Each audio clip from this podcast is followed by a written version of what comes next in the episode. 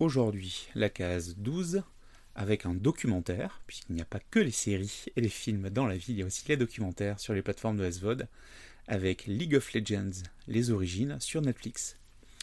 Donc League of Legends, euh, c'est un jeu vidéo apparu euh, au début des années 2010, euh, qui a révolutionné le jeu vidéo en réseau, puisque au lieu de faire des duels ou du travail par équipe, on a eu un mélange entre le jeu de stratégie temps réel et, et les, les, RPG, donc c'est-à-dire les jeux de rôle où le, personnage évolue au fur et à mesure de ses exploits.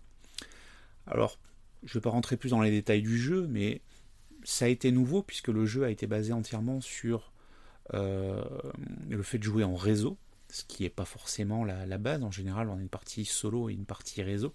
Là, ce n'est que du réseau. Le jeu est gratuit et donc on va vivre sur d'autres moyens euh, avec euh, bah, de l'achat dans l'application pour des nouveaux costumes, des choses comme ça. C'est une énorme réussite puisque depuis de nombreuses années, il y a une Coupe du Monde avec des prix à plusieurs euh, centaines de milliers de dollars ou même millions de dollars pour les dernières versions. Donc un événement euh, phénoménal. Et donc là, ben, ce documentaire qui dure 1h20 à peu près retrace l'histoire du jeu euh, avec, avec ses origines, ses échecs et ses réussites.